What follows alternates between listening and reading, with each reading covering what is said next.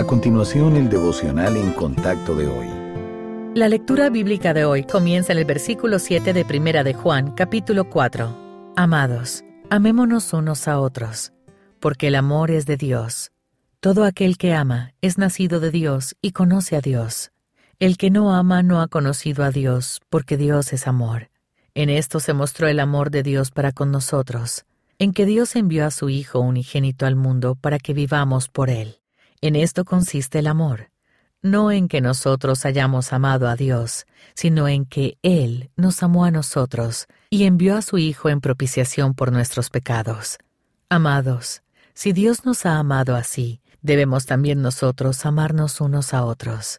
Nadie ha visto jamás a Dios. Si nos amamos unos a otros, Dios permanece en nosotros y su amor se ha perfeccionado en nosotros. En esto conocemos que permanecemos en Él y Él en nosotros, en que nos ha dado de su Espíritu.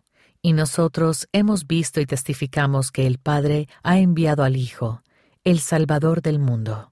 Todo aquel que confiese que Jesús es el Hijo de Dios, Dios permanece en Él y Él en Dios. Y nosotros hemos conocido y creído el amor que Dios tiene para con nosotros.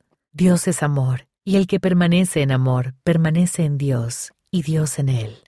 En esto se ha perfeccionado el amor en nosotros, para que tengamos confianza en el día del juicio, pues como Él es, así somos nosotros en este mundo. En el amor no hay temor, sino que el perfecto amor echa fuera del temor, porque el temor lleva en sí castigo, en donde el que teme no ha sido perfeccionado en el amor. Nosotros le amamos a Él, porque Él nos amó primero.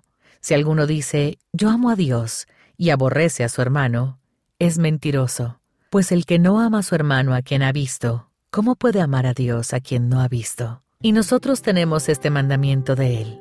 El que ama a Dios, ame también a su hermano.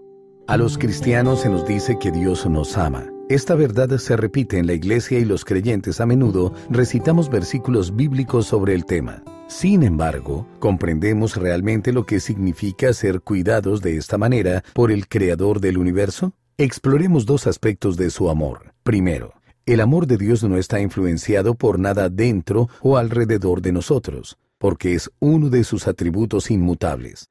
Sabemos que aun cuando vivamos en pecado, Cristo murió por nosotros. No hicimos nada para ganarnos su amor y no podemos hacer nada para impedirlo. Segundo, el amor divino es eterno. Los creyentes nunca serán separados del mismo. En efecto, Efesios 1.4 nos dice que el Padre nos escogió antes de la fundación del mundo. Sabemos, por lo tanto, que su cuidado por nosotros siempre ha sido una realidad y siempre lo será. Podemos confiar en aquel que nos ama por completo. El Señor Jesús demostró su amor al morir en nuestro lugar para rescatarnos del pecado y sus consecuencias. Él promete permanecer con nosotros siempre y nos redirige cuando nos desviamos. Ya sea que sintamos o no su presencia, su amor nos rodea y protege para siempre.